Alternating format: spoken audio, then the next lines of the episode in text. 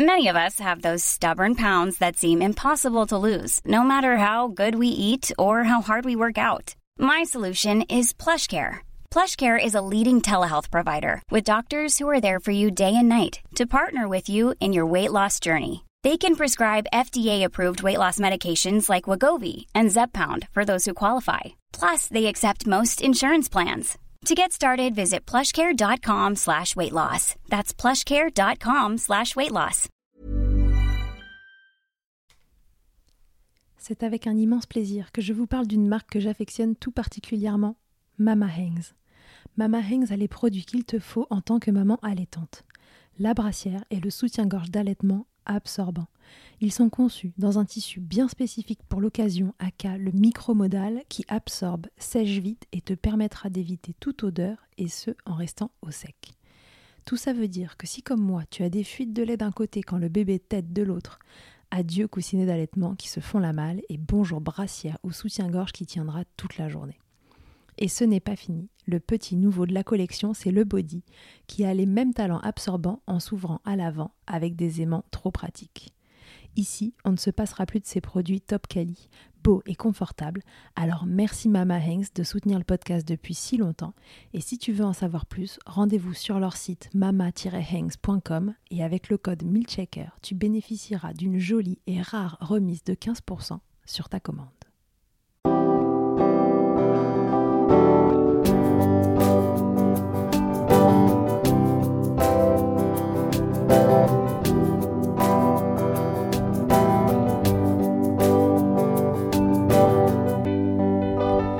Bonjour et bienvenue dans Milkshaker, le podcast qui agite les idées reçues sur l'allaitement. Je suis Charlotte Bergerot-Palisco, je suis la maman d'un petit garçon de 2 ans que j'ai allaité durant un an et je suis la créatrice de ce podcast. Dans la vie, je suis ostéopathe spécialisée en périnatalité. Je m'occupe des femmes en général, de leur désir de grossesse à leur postpartum, des bébés et des enfants. J'accompagne spécifiquement certaines problématiques d'allaitement en libérant les bébés des tensions qui les empêchent de téter correctement permettant un allaitement serein pour la mère et l'enfant. Au fil des consultations, je me suis rendu compte que le principal frein à l'allaitement, c'était le manque d'informations, de partage d'expériences et de vécu dans une société où l'allaitement n'est pas une norme. Je vous propose donc d'interroger avec moi des mamans et des papas sur leurs expériences, mais aussi de vous informer auprès de professionnels spécialisés en allaitement. Mon objectif est simple, vous informer, vous donner les clés pour faire des choix en conscience, Banaliser l'allaitement sous toutes ses formes, vous le rendre plus accessible, plus facile et alimenter ce fameux village dont on a tant besoin pour élever un enfant. J'ai l'honneur aujourd'hui de recevoir Marie. Vous la connaissez sûrement déjà, on l'appelle Little Bunbao sur les réseaux. C'est elle qui vous parle avec ses mains sur de jolis fonds colorés et vous apprend à communiquer d'une autre façon avec votre bébé, en langue des signes française. Marie est la maman de Bao et Summer, deux petites filles qu'elle a allaitées ou qu'elle allait encore. On dit que deux allaitements ne se ressemblent jamais, et c'est le cas dans l'histoire de Marie. Bao et Summer sont deux enfants nés avec des freins de langue restrictifs qui ont la réputation de mettre à mal l'allaitement. Mais cela s'est passé de façon radicalement différente dans les deux cas. Un premier allaitement qu'on pourrait qualifier d'imparfait, certes, mais qui roule quand même jusqu'au sevrage durant la grossesse suivante. Et un deuxième allaitement fragile, comme le décrit Marie, ou se meurt par ses troubles de fusion demande un accompagnement plus important à la maison comme par les professionnels de l'allaitement. Vous entendrez aussi Marie vous parler de sevrage, d'aversion à l'allaitement, de sujets plus délicats mais qu'il est important d'aborder. Je vous souhaite une très belle écoute. Bonjour Marie, bienvenue dans Milkshaker. Bonjour Charlotte. Marie, est-ce que tu peux te présenter pour les gens qui nous écoutent? Je m'appelle Marie, je suis maman de deux petites filles en, bas âge et euh, je suis professionnelle dans la langue des signes. J'ai travaillé auprès des enfants sourds. Et une fois devenue maman, j'ai mis en place des signes de la langue des signes pour communiquer euh, bah, avec mes filles, pour qu'elles puissent, elles, me signer leurs besoins. Et l'aventure Instagram s'est lancée sur, euh, c'est devenu bah, mon métier. Je suis créatrice de contenu mhm. dans, dans les signes pour les bébés et dans un petit peu dans la parentalité. Je partage mon expérience.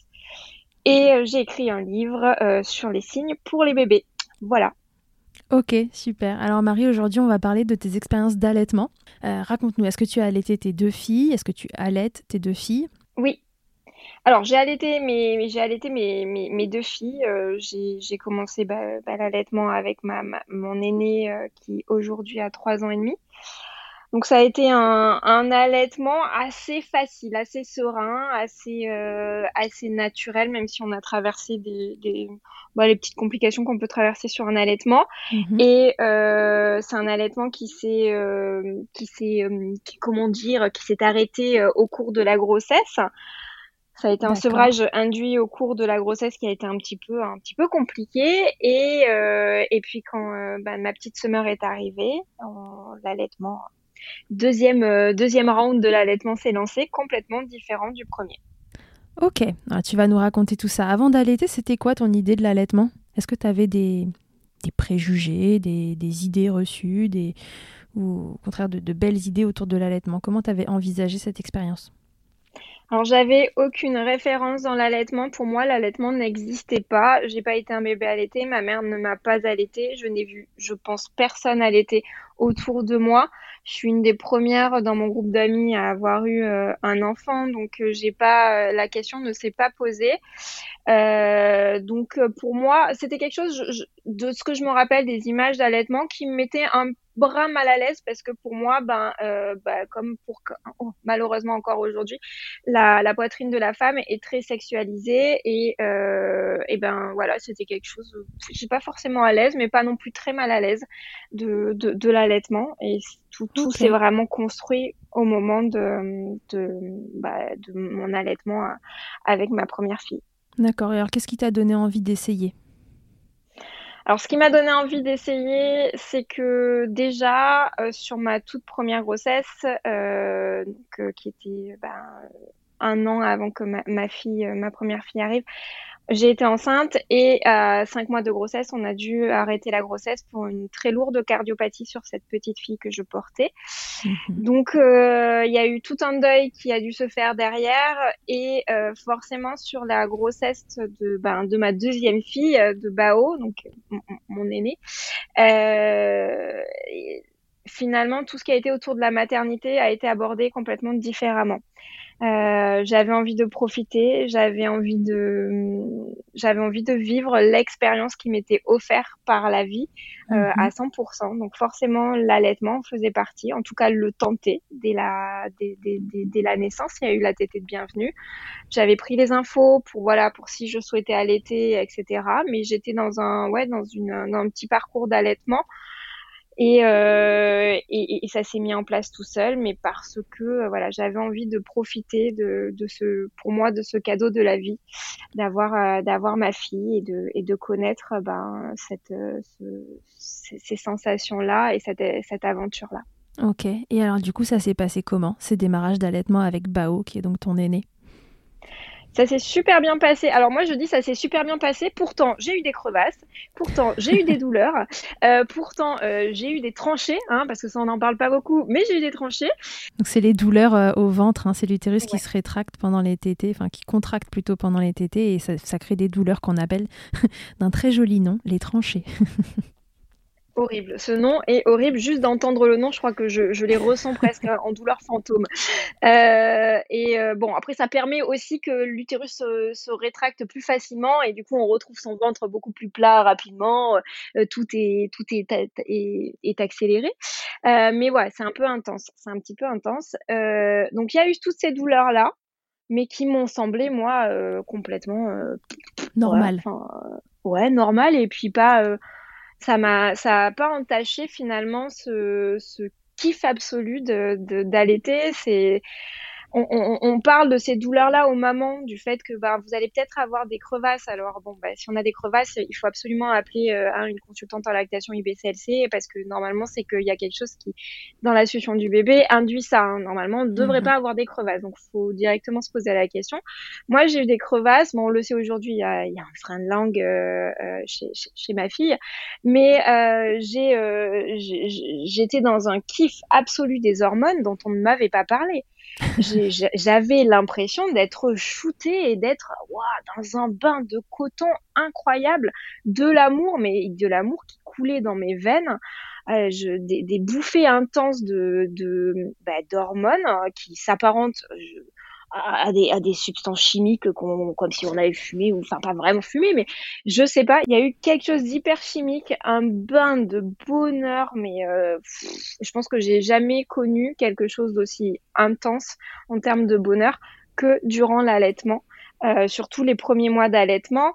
Euh, donc euh, forcément ces petites douleurs ces gènes ou ces, ces petits trucs qui sont venus un petit peu bon entacher à certains moments enfin vraiment pour moi c'était c'était un détail. Vu que ça restait euh, tolérable ou il a fallu que, que, tu fasses des choses pour, euh, pour combattre ces crevasses, ces douleurs, etc. C'est passé tout seul? C'est passé tout seul. C'est passé tout seul.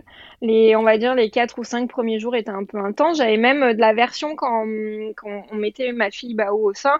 Je, non, je la repoussais presque. Genre, ah, ça va un peu pincer quand ça va, quand elle va mm, mm, mm. s'accrocher. Mais, euh, mais finalement, comme je, je l'explique, c'est vraiment ce bain d'hormones qui était incroyable, qui, qui, qui, qui faisait passer, euh, qui faisait passer un petit peu l'appréhension au début, là, ou quand ça accroche un peu. Mais, mais voilà, non, non, tout est passé, euh, tout s'est, tout s'est débloqué. Enfin, les, les, les, crevasses sont parties toutes seules. Super. donc voilà. Et donc après, tu es partie pour cet allaitement jusqu'à la grossesse suivante sans encombre? Alors sans encombre non, j'ai eu des, j'ai eu deux mastites, je crois. Euh, on a eu une grève de tété. Euh, mhm. On a eu tous les petits trucs de parcours hein, classiques, j'ai envie de dire, mais euh, c'est pas venu du tout entacher euh, l'allaitement, cette aventure qui est, euh, qui pour moi a été m'a révélé aussi dans ma dans ma parentalité, dans, dans mes choix, dans ma même dans ma carrière, dans un peu tout, c'est venu un petit peu tout bouleverser. Mhm. Donc euh, voilà, les petits les petites mastites, les petits engorgements qui font que voilà, on, passe une journée difficile. Pour moi, c'est euh, c'est du détail, mais c'est pour moi, hein, c'est mon ressenti à moi. Ouais, ouais. Donc, tu as eu toutes ces petites galères. Tu disais que tu t'étais renseignée avant la grossesse euh, sur l'allaitement. Euh, tu connaissais l'existence de, ces consultantes en lactation, de, ces professionnels qui pouvaient accompagner si l'allaitement euh, se passait moyen? Oui, j'ai eu la chance d'être accompagnée par ma doula Leslie, qui, qui, était aussi formée, enfin formée, avait toutes les infos au niveau de l'allaitement et, et, et m'avait passer toutes ces informations-là, m'avait conseillé des lectures, donc j'avais les infos, je savais qu'il fallait faire appel à une consultante en lactation IBCLC, sauf que vu que ça s'est réglé assez rapidement, on n'a pas eu besoin. Je sais que j'avais le numéro, mais je, je, n'ai pas passé le coup de téléphone. Et je pense que j'aurais dû. Ça aurait peut-être euh, mm-hmm. peut-être réduit, au lieu que ça soit 4-5 jours, ça serait passé à 2, je ne sais pas. J'aurais dû appeler, tu sais pourquoi? Parce que euh, quelques temps plus tard, donc une semaine plus tard, on a eu une hospitalisation que j'ai complètement squeezée de mon cerveau euh, pour euh, pour ma fille, mhm. donc Bao. Elle elle faisait des espèces de, elle s'étouffait au sein. Et ils ont, elle passait toute bleue et ils ont voulu vérifier qu'il n'y ait pas de malaise cardiaque. Donc on s'est retrouvé aux urgences 7, à 7 jours de vie, euh, hospitalisée, avec toute scopée. Donc elle avait des filles branchées partout parce que pendant certaines oh. tétées, elle s'étouffait. On ne saura que plus tard que en fait, ben, c'est que j'avais un réflexe d'éjection fort qui mhm. faisait que euh, ben, elle avait trop de lait. Donc, euh, ben, un bébé quand il a trop de lait, il peut couper sa respiration et elle passait un peu au bleu et puis hop, elle reprenait sa respiration.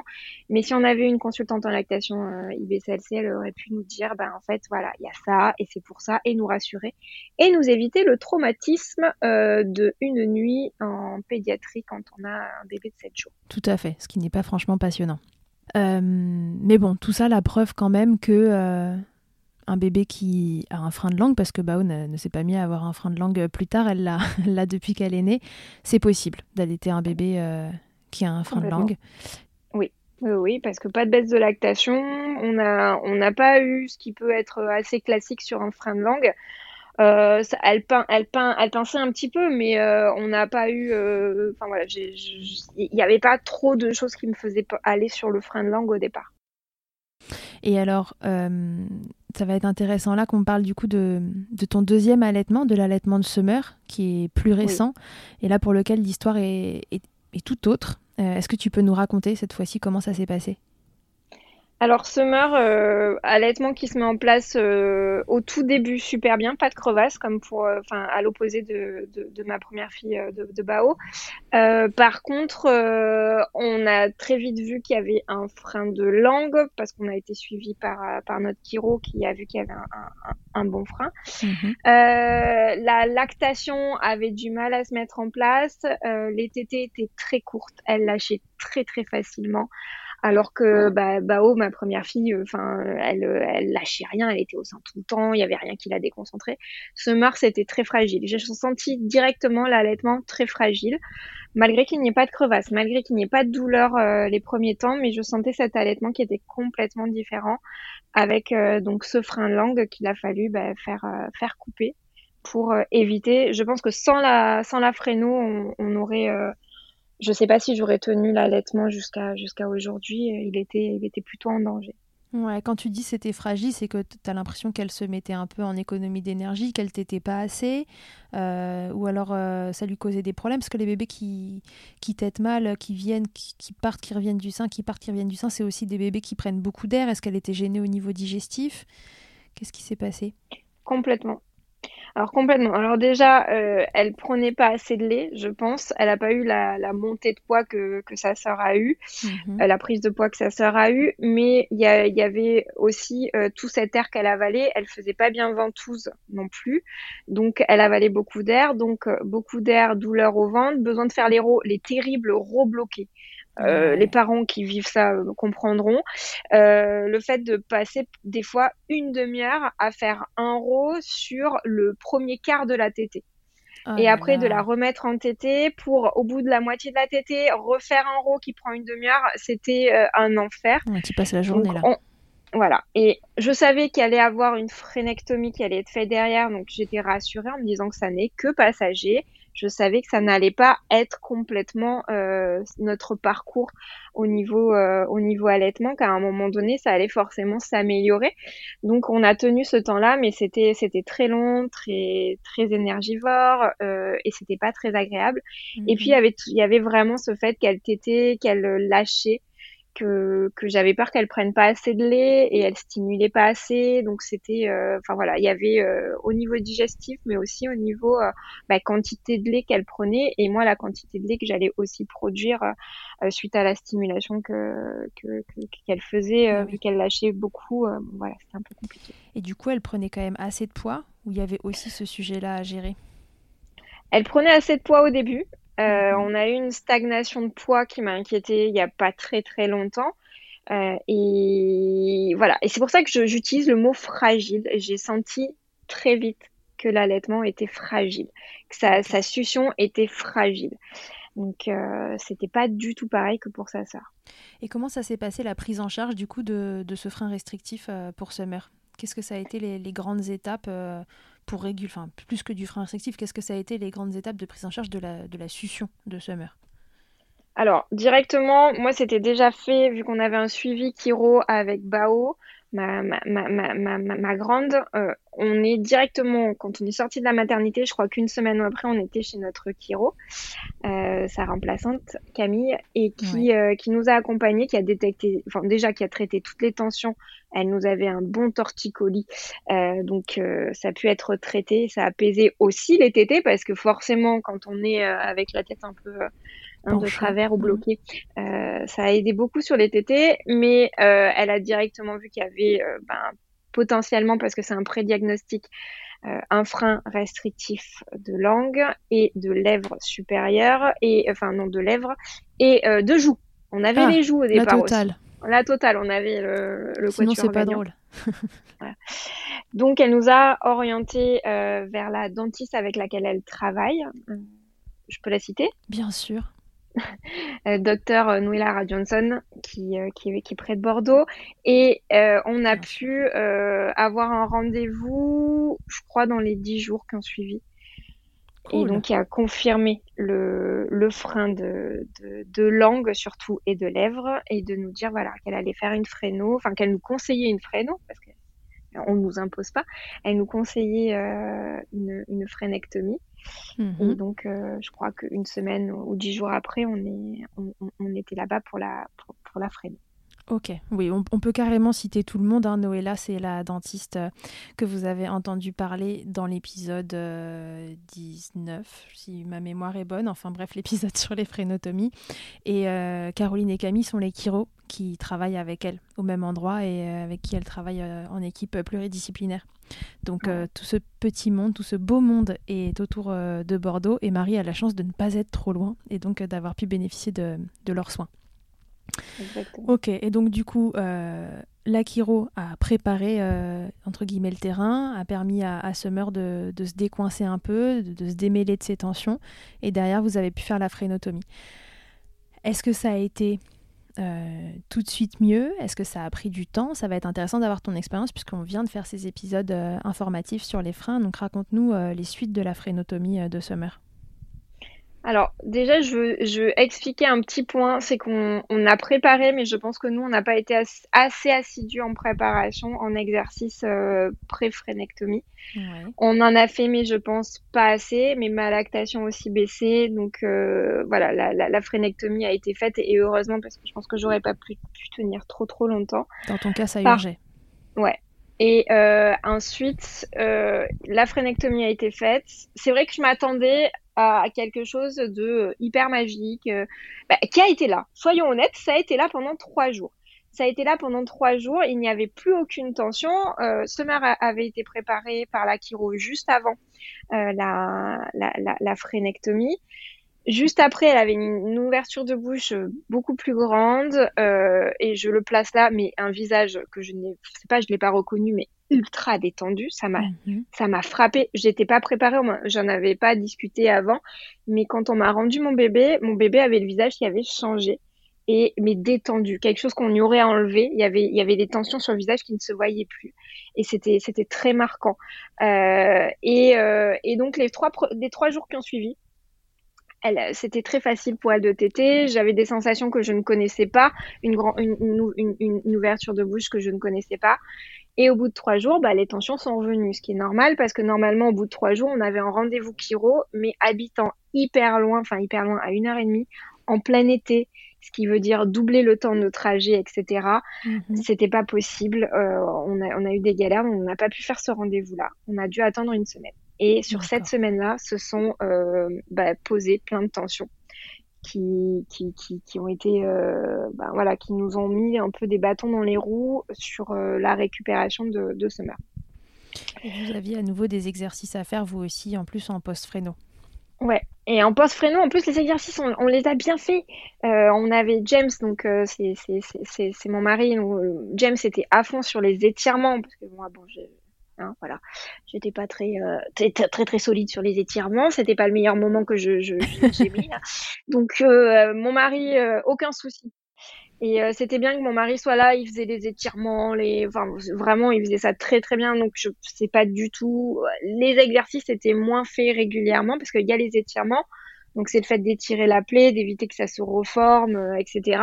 Mais il y a aussi tous les exercices pour faire lever la langue, pour stimuler dans la bouche, etc. Et les exercices qui étaient ma partie à moi étaient moins bien faite, on va dire.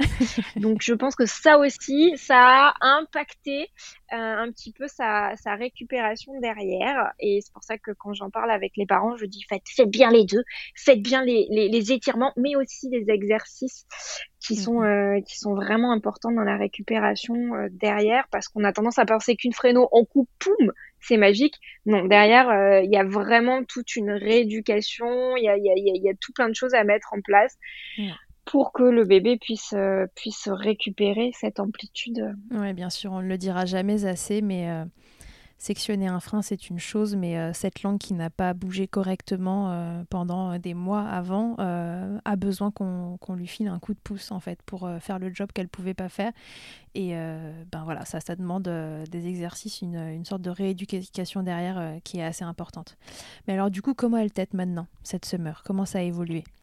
Alors, alors c'est un peu que ça reste toujours fragile, mais moins fragile que ça, n'était. Ma lactation, pour le coup, elle, elle est remontée en flèche.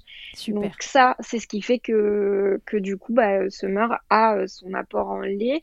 Mais euh, on, a, on a un bébé qui va euh, régulièrement se récupérer la, la tension, une, les tensions au niveau de, de, la nuque, enfin d'un côté. Enfin, je ne sais pas, ça, ça, ça, n'est pas mon domaine. Mais euh, elle va, elle va se, voilà, il y a des tensions qui vont revenir un petit peu bloquer et refermer cette amplitude de, au niveau de la bouche. Donc euh, il faut, il faut bien qu'on fasse des bains chauds. Donc je la mets dans des bains chauds, je la, je l'apaise, je fais faire le guppy, donc je lui mets la tête doucement en arrière pour qu'elle étende. Euh, depuis qu'elle est aussi sur le ventre, ça aide beaucoup parce que bah, elle a grandi, donc maintenant elle roule, elle se met beaucoup plus longtemps sur le ventre, donc elle l'étire aussi.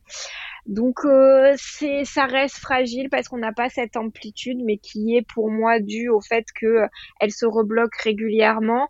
Elle a roulé du canapé euh, il y a y a quoi il y a un mois et demi et ça ça a impacté des choses. On n'a pas pu nous aller directement chez la chiro parce qu'on n'est pas à côté et, donc à chaque fois qu'il y a des petits blocages, et eh bien ça vient réimpacter l'allaitement. Exactement, ça vient impacter l'allaitement à chaque fois. Donc, euh, c'est un peu un travail sur le long cours finalement, tout ça. Complètement. Et ça, on le savait euh, avec Noëlla, euh, docteur, docteur Noëlla, elle nous a vraiment bien accompagnés, nous a bien expliqué tout ça. Et c'est vrai que moi, bah, j'avais, j'avais vraiment cette idée que quand même la, la frénectomie allait tout changer. Non, non, c'est pour ça qu'elles font tout un travail pluridisciplinaire qui, qui, est formidable.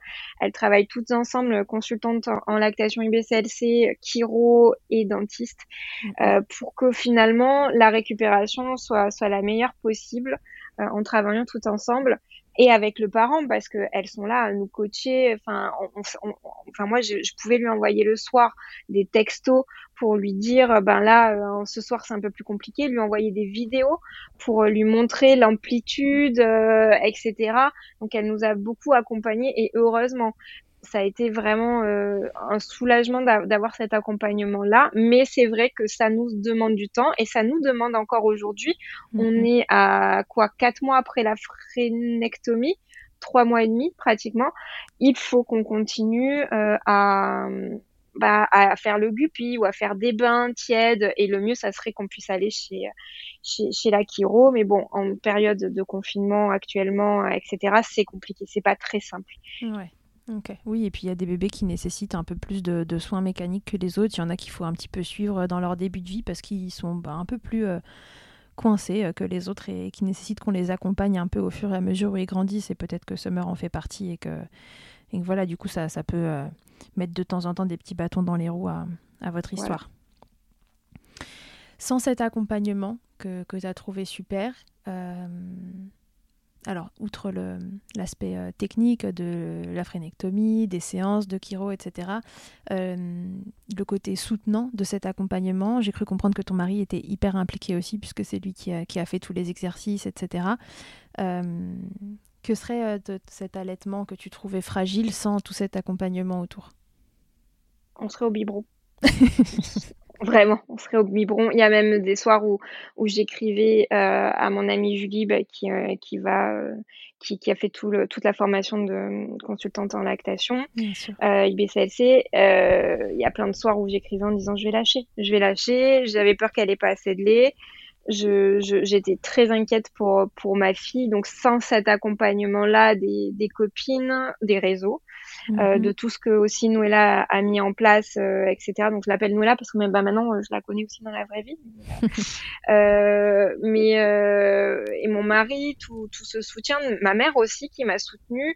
je pense que j'aurais lâché j'aurais lâché parce que c'était très compliqué et que c'était pas facile comme un allaitement devrait être facile. Ouais. Voilà. Mm, mm. Oui, c'était pas c'était pas ce que tu avais imaginé et en plus la première fois ça s'était bien passé donc tu t'attendais pas à ça. Ouais, la première fois ça s'était bien passé. Elle est restée au sein, elle t'était, elle t'était, elle longtemps, elle t'était longtemps. Elle avait des roues bloquées aussi. Hein. C'était pas non plus un parcours de santé, hein, mais euh, il y, avait des petites difficultés.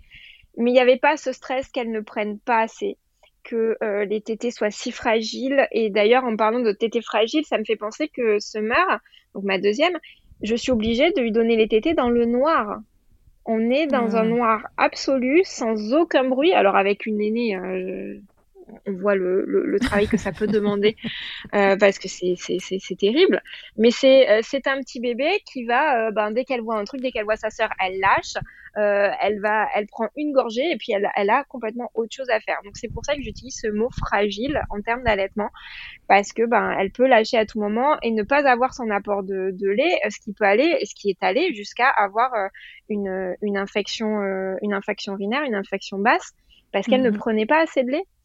Et finalement, à faire confiance en mon bébé, parce que ça, c'est ma première qui m'a appris ça, c'est j'y faisais confiance. Elle avait envie de téter, elle tétait. C'était open bar, j'y faisais confiance, je faisais confiance à son, à, son besoin de lait, à sa, à sa soif, à sa faim, etc.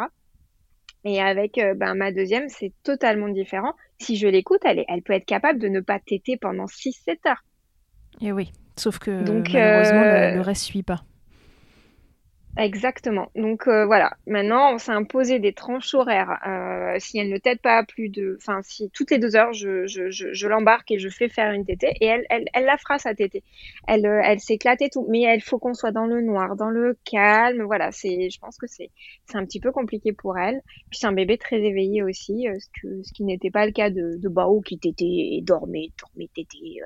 Là on est sur un bébé qui, qui papillonne, qui, qui, qui, qui, tout, enfin voilà. oui, et puis qui a une grande sœur qui court autour et, euh, et qui est trop intéressante. Exactement, elles ont toujours été connectées euh, dès, dans le ventre qu'elle était, elle, elle s'éveillait quand sa sœur euh, courait, rigolait, pleurait, donc elles sont connectées et aujourd'hui, ben, ça se confirme plus, plus, plus. Ok. Et maintenant, tu as l'impression que c'est bon, c'est parti, on est, on est sur un truc qui roule? Non. Pas encore. On est sur quelque chose encore de fragile. La confiance revient. Je pense qu'on est un mois et demi après ces épisodes où il y a eu l'infection basse au niveau urinaire, où là mhm. j'ai perdu toute confiance en moi en tant que maman, en tant que confiance que j'avais en moi et ma et mon instinct de mère. Tout, donc le poids a stagné. Euh, il y a eu cette infection, donc prise antibiotique. Euh, derrière, ben, prise antibiotique, dérangement au niveau des intestins, donc perte de poids. Bon bref, on a eu un mois un peu compliqué où là, euh, quand on l'a repesée et que j'ai vu qu'elle n'avait pas pris de poids, mon cœur s'est emballé et là je me suis dit il y a un problème, ça va pas. On a dû faire des examens au niveau des, reins, euh, enfin une écho, hein, mais bon voilà, il y a quand même eu besoin de faire ça, des, tests au niveau euh, au niveau de, l'urine pour vérifier qu'il n'y ait pas encore une, une, infection urinaire qui traîne.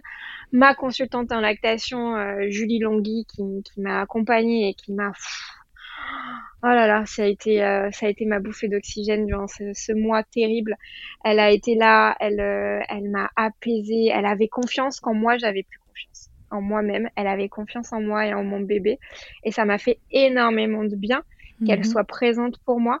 Et d'ailleurs, elle a été présente pour la, pour la toute première pesée. Quand on a tout remis en place, elle a été présente pour cette toute première pesée. J'étais là, non, non, j'ai besoin que tu sois là pour la peser. Je me sens pas d'être toute seule au moment où je vais la peser. Si ça a pas bougé sur la balance, ça va être l'horreur. Et, et, donc, euh, j'ai eu besoin qu'elle soit là, donc elle a été là pour cette pesée où elle avait pris du, elle avait pris du poids, elle avait, elle avait grossi. Ça a été un soulagement, mais cet accompagnement-là m'a, m'a énormément aidé. Mhm. Donc euh, voilà, ça, ça, a été très très très très fragile tout, toute cette période. Et même si là, c'est encore fragile, j'ai quand même tout cet accompagnement-là de la part de, de ma consultante Julie.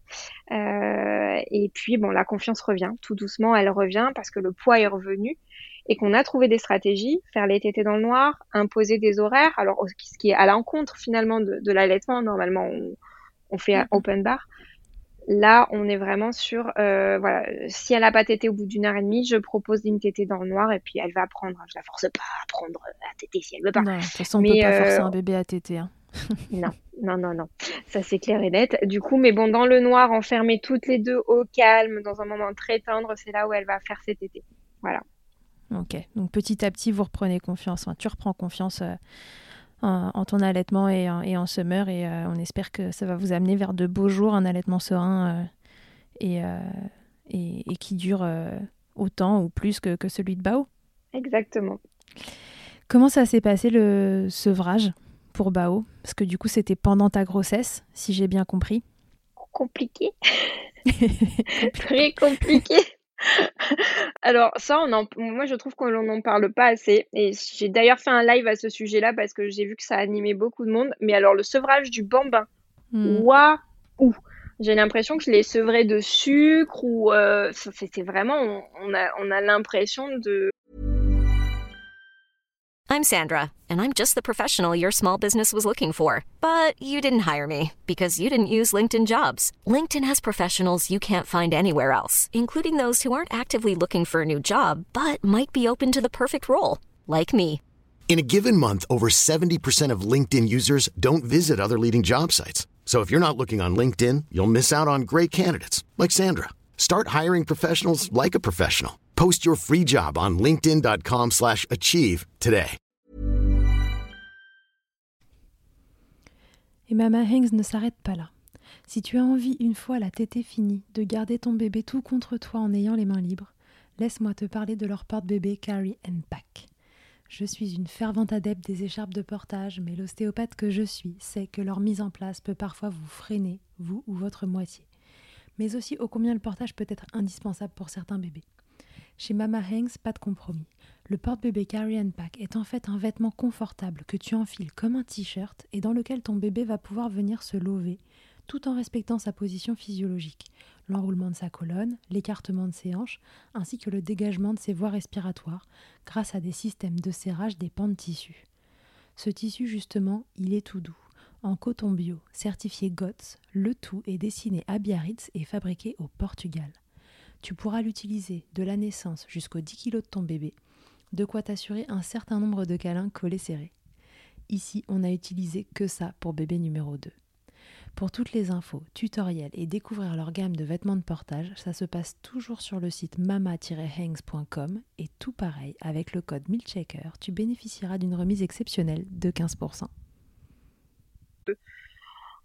Alors déjà, moi, je me suis sentie démunie parce que je n'avais pas tant de, tant de, de, de choses à proposer que ça. Je l'ai vue, elle, complètement accro accro, mais à des points où je me rappelle que la nuit, elle pouvait venir jusqu'à téter mon nez, quoi, euh, en cherchant, cherchant, cherchant.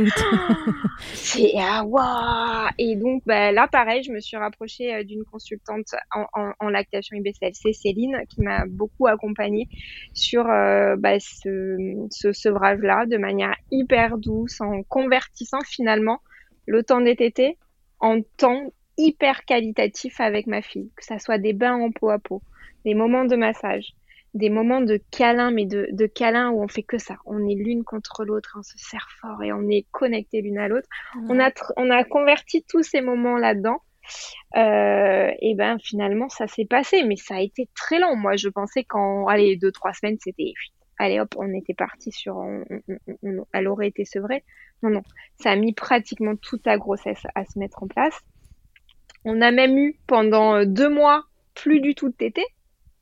Et moi, je pensais que au bout de deux mois, les bébés oubliaient, enfin les enfants oubliaient le, la manière dont on, dont on tète. J'avais des copines qui me disaient, oh bah ça, ça fait 15 jours que mon enfant ne tète plus, ça y est, elle ne sait plus retéter, etc. Non, bah ouais, non, non, bah jamais, rien. toujours là, réflexe de succion, il est toujours là. Elle sait, enfin je sais pas si on dit réflexe de succion, mais en tout cas sa succion euh, pour téter, euh, elle l'a pas oublié. Ah, elle avait rien oublié Donc, du tout. Euh, non, donc euh, voilà, ça, a, ça, a été, ça a été du travail et vraiment beaucoup de questionnements, d'angoisse de mon côté sur, sur ce, ce sevrage-là. Pourquoi tu voulais la sevrer Parce que tu n'imaginais pas un co-allaitement et que tu as voulu préparer ça pendant la grossesse? Est-ce que tu as vécu ce qu'on appelle ces aversions à l'allaitement pendant la grossesse et que ça t'était insupportable? Est-ce qu'il y a quelque chose qui a motivé ce sevrage? L'aversion, c'était terrible. Les tétés pendant la grossesse étaient pas vraiment douloureuse, c'était pas ça. C'était pas, enfin, il y avait des moments où c'était douloureux, soyons honnêtes, mais il y avait une aversion. J'avais des bouffées de haine qui montaient. Alors moi qui suis quand même dans une éducation non punitive, euh, assez cool, empathique, j'avais des moments où je serrais mes poings et où j'avais envie, c'était de la repousser. Ouais. Euh, donc c'était absolument pas agréable, absolument pas constructif pour nous parce que je me disais si elle le ressent et je devais lui verbaliser c'est ce que je ressentais aussi, bon sans aller avec les mots que je suis en train d'utiliser là, hein, c'était pas très sympa, et lui dire voilà c'est pas agréable pour moi Bao, je ressens vraiment, enfin oui, moi j'ai des émotions, j'ai de la colère qui arrive quand, quand, quand tu têtes et puis m'écouter aussi, je me suis beaucoup écoutée en me disant, bah, Marie, si finalement euh, tu ressens cette colère, que tu as ce, cette, ce côté où tu as envie de protéger ce bébé, parce que c'est ce que je ressentais.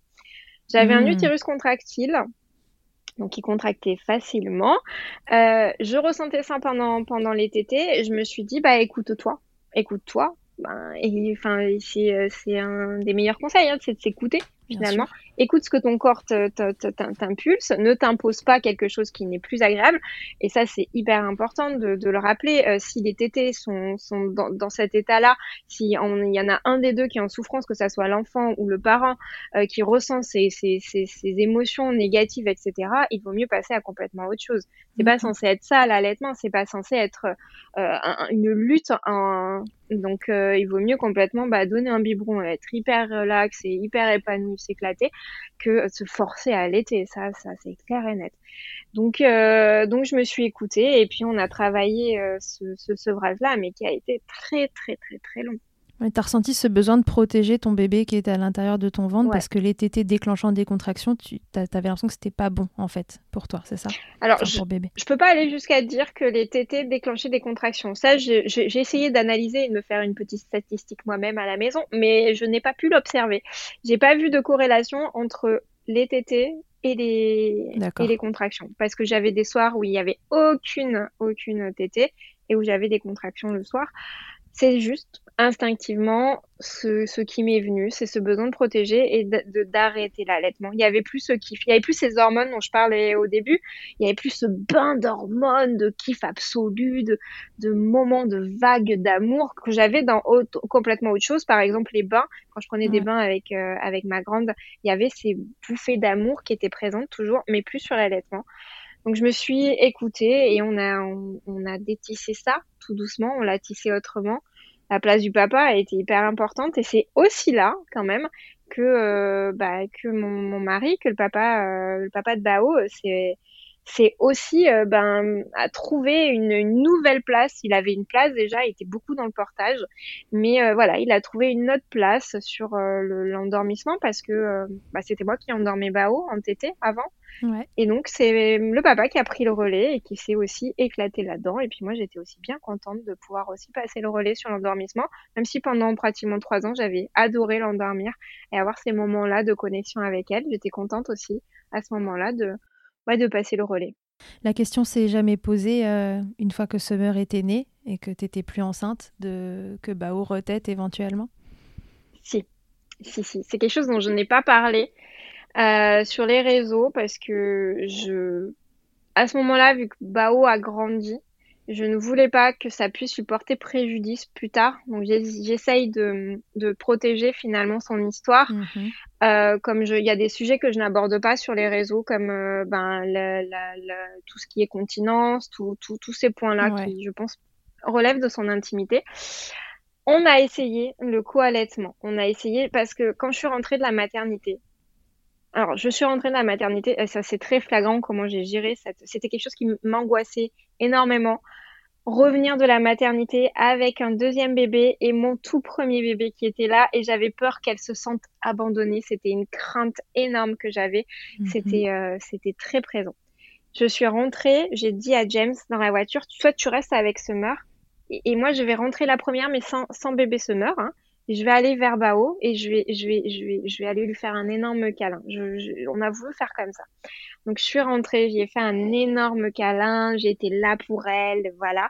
Et après je lui ai dit, viens, on va te présenter Summer. Summer, elle est avec papa dans le salon, donc euh, et ça s'est super bien passé. Moi, je pensais qu'elle allait nous la, nous, la, nous la pousser ou nous dire de la ramener à la mater ou je ne sais pas. Non, vraiment une vague d'amour aussi. Ouais, rendez-la, c'est bon, c'est sympa. Ça merci va, elle est mignonne, allez, on la rend. Et, euh, et non, ça s'est super bien passé. Et, et Summer, sortant de la voiture euh, d'un d'un trajet d'une demi-heure, euh, a voulu téter. Et je me voyais pas ne pas proposer la tétée à, à Bao. J'avais l'impression que ça allait émietter son cœur. Et, et donc, j'ai eu besoin de le lui proposer. Elle a tété. Et puis, j'avais dit, écoute, si quand ta sœur sera née et qu'elle tète et que toi, tu souhaites téter, tu pourras le faire. Je le lui avais dit, donc euh, j'ai voulu lui, lui, lui tenir cette promesse-là. Donc, elle a tété à la Mhm. naissance, euh, enfin, euh, au retour de la maternité, elle a tété, elle a tété un petit peu. C'était franchement pas super agréable pour moi. J'ai pas, alors j'ai bien aimé parce que ça a été un moment de, d'osmose ou je ne, je ne, sais quoi, mais j'étais pas super à l'aise euh, juste par sa succion à elle. Il faut rappeler qu'elle a un frein de langue. Elle a une mhm. succion très particulière, elle avale beaucoup d'air, euh, donc ma grande avale beaucoup d'air, elle lâche, elle claque, machin. Ah, ça m'énervait. ça continuait même après finalement la naissance à m'énerver et à, ah, voilà. Et je ressentais toujours cette aversion-là. Elle était toujours présente. Donc, euh, bah, donc on a, on a, on a refait un, un sevrage euh, après cette, cette tétée là. Donc, euh, en gros, elle a tété, je crois, pendant une, une, petite semaine, elle a fait une tétée par jour. Une petite tétée, c'était vraiment euh, juste pour s'apaiser. Et donc, on a dû redéconstruire. Bon, bref, euh, on aurait pu se l'éviter, mais voilà. Ok, oui, parce que finalement, les troubles de, de succion qui préexistaient, mais tu, tu les as, tu dis cet allaitement, il s'est bien passé, elle était au sein tout le temps, il y, a, il y, il y a eu quelques galères, mais c'était un bébé qui avait des troubles de succion, mais qui n'a pas empêché l'allaitement de se dérouler à peu près correctement. Mais pendant la grossesse, c'est là que c'est ressorti, en fait. C'est là que tu as vu euh, qu'elle prenait de l'air, qu'elle claquait, etc. Et c'est à ce moment-là que tu as pris conscience Complètement. C'est à, ce moment-là, pendant la, la grossesse, où sa succion mais me dérangeait. Le fait qu'elle claque, alors c'est, ça, ça semble incompréhensible, peut-être parce que ben j'ai fait trois ans de cet allaitement-là. Elle claquait la langue hein, quand, euh, quand, mhm. quand, quand, j'étais pas enceinte. Elle, avalait beaucoup d'air. Elle, elle pinçait beaucoup. Elle pinçait beaucoup. J'avais la trace des dents euh, sur euh, sur le mamelon. Mais ça me dérangeait pas, je ressentais pas de douleur, c'était vraiment que, que des vagues d'amour, c'était quelque chose de, c'était quelque chose de, de, super chouette qui lui apportait beaucoup. En plus, c'est un bébé quand même euh, qui ne mangeait pas beaucoup frein de langue, euh, dysoralité qui a été induite. Euh, enfin, je ne sais pas si on dit induite, mais en tout cas, elle avait des problèmes pour s'alimenter, donc elle mangeait très peu. Donc on avait, j'étais bien contente d'avoir l'allaitement à ce moment-là pour savoir qu'elle avait toujours ses apports. Bien sûr. Mais c'est vrai que euh, quand euh, bah, la grossesse est arrivée de ce mar, ça c'est, ça c'est, il y a quelque chose qui qui passait plus.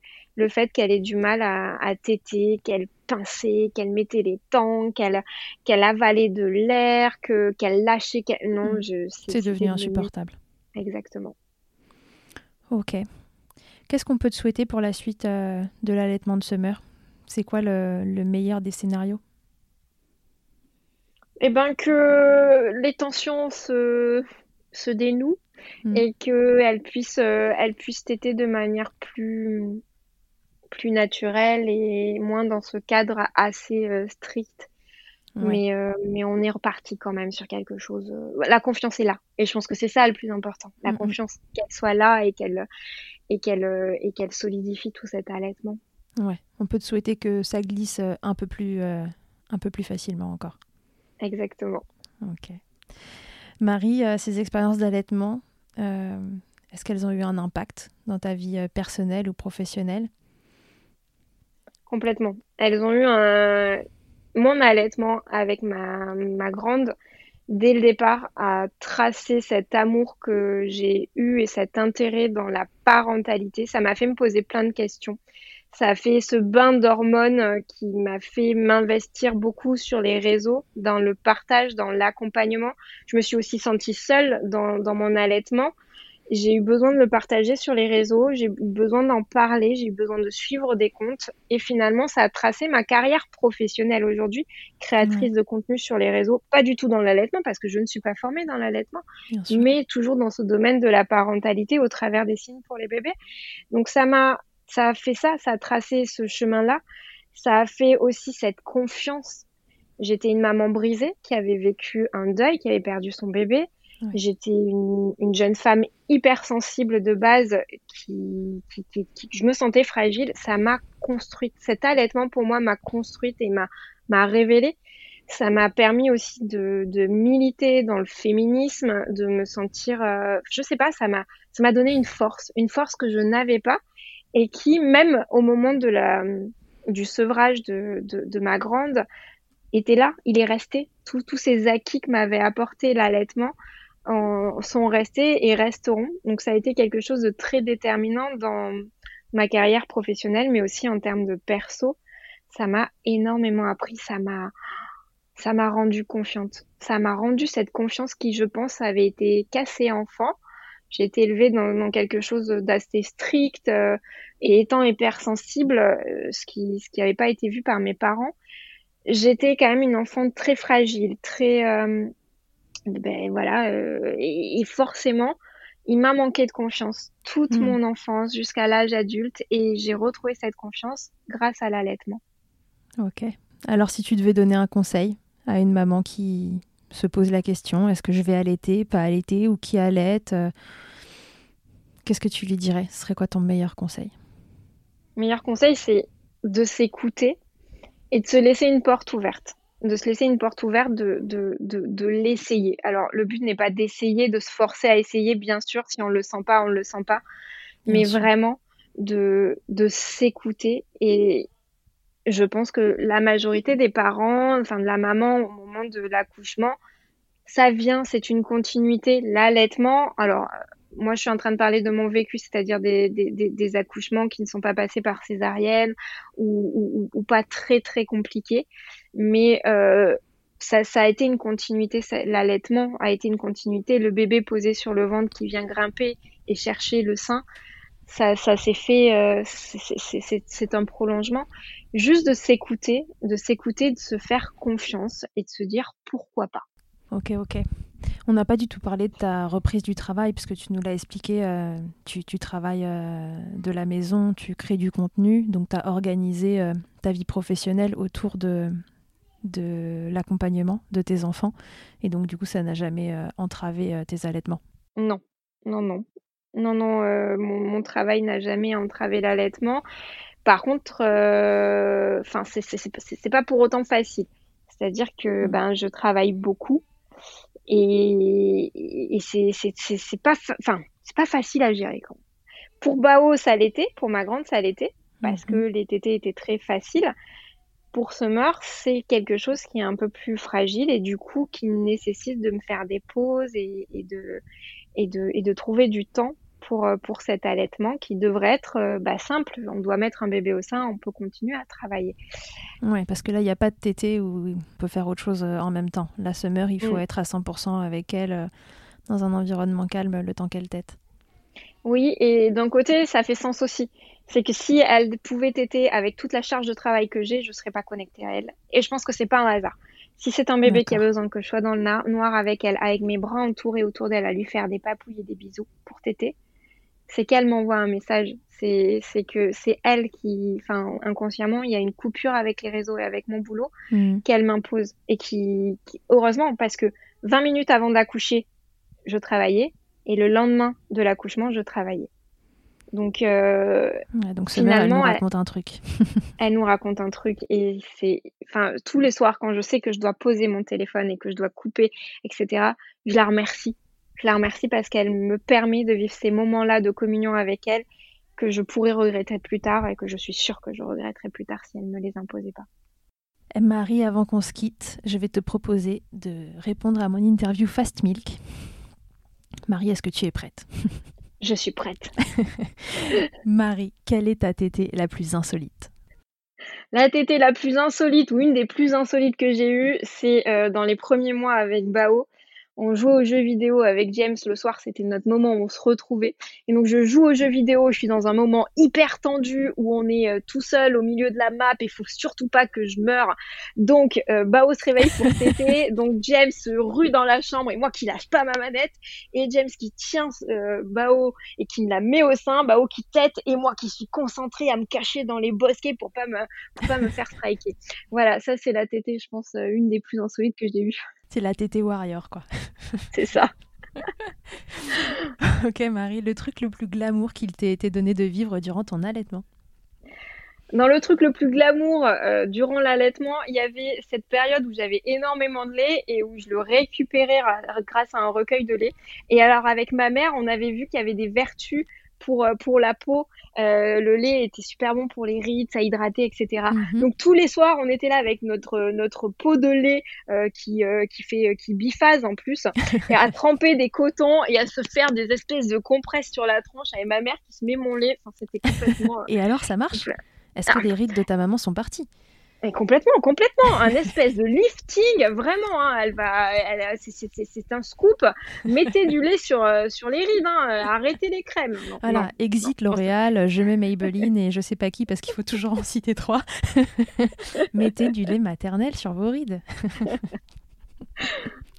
ok, ta position préférée, Marie, dans le Kama Sutra de l'allaitement? Alors, ma position préférée étant celle de la nuit euh, où euh, j'allaite allongée, mais je donne pas le sein qui est le plus près de, de ma fille, mais l'autre quand on peut dormir sur le ventre. Est-ce que tu vois laquelle Tu vois, on est sur le ventre, on allaite sur le ventre on est, en, étant allongé. Ah d'accord, donc tu es sur le ventre et tu lui donnes, euh, genre ta fille est à droite de toi et tu lui donnes le sein droit, c'est ça? Exactement. Et donc avec mon bras, en fait, j'évite de, de l'écrabouiller et, et, c'est ma, ma, euh, c'est celle-ci, c'est celle-ci qui sauve euh, mes nuits, qui m'évite de me réveiller en plus et euh, qui me permet après de rebasculer et de me rendormir sur, sur l'autre côté, mais qui m'évite de me. Okay. C'est ma, ma préférée, c'est ma préférée. C'est la tétée où on peut rester semi-endormi en même temps et que tout se passe bien, quoi. Exactement. Si en un mot, Marie, tu pouvais me résumer ton allaitement, donc tes allaitements, tu as le droit à deux mots, puisqu'ils sont très différents. Alors pour résumer, un mot pour chacune. Pour euh, Bao, ça sera easy. Mhm. C'est le mot easy. Et pour euh, Summer, c'est fragile. Mais en, voilà, je sais que ça basculera sur autre chose, mais pour l'instant, vu qu'elle est toute petite, on, va dire fragile. Bah, tu viendras nous raconter la suite. Tu viendras nous raconter euh, oui. quel mot tu donneras à cet allaitement dans X temps. Avec grand plaisir. Ok Marie, bon, eh ben merci beaucoup d'avoir répondu à toutes ces questions. Bah, merci à toi, c'était un joli moment. Euh, je vous rappelle que vous pouvez donc euh, suivre Marie si vous ne la suivez pas déjà. Euh, son compte c'est Little Bun Bao. et donc, elle vous raconte plein de choses sur son compte. Donc, elle crée plein de contenus. Ça parle d'allaitement. De temps en temps, je vous invite à, à checker les posts qu'elle fait euh, sur son allaitement. Elle, va, elle, elle, raconte ça, enfin elle raconte ça une première fois d'une façon un petit peu différente et ça peut être intéressant euh, pour vous qui voulez en savoir plus euh, d'aller les lire. C'est toujours joliment écrit, les photos sont absolument incroyables, on en parle. Elles sont toujours canon. Donc même si vous voulez pas lire le contenu, juste allez faire du bien à vos yeux et regarder les photos du compte de Marie parce que parce que c'est toujours un plaisir.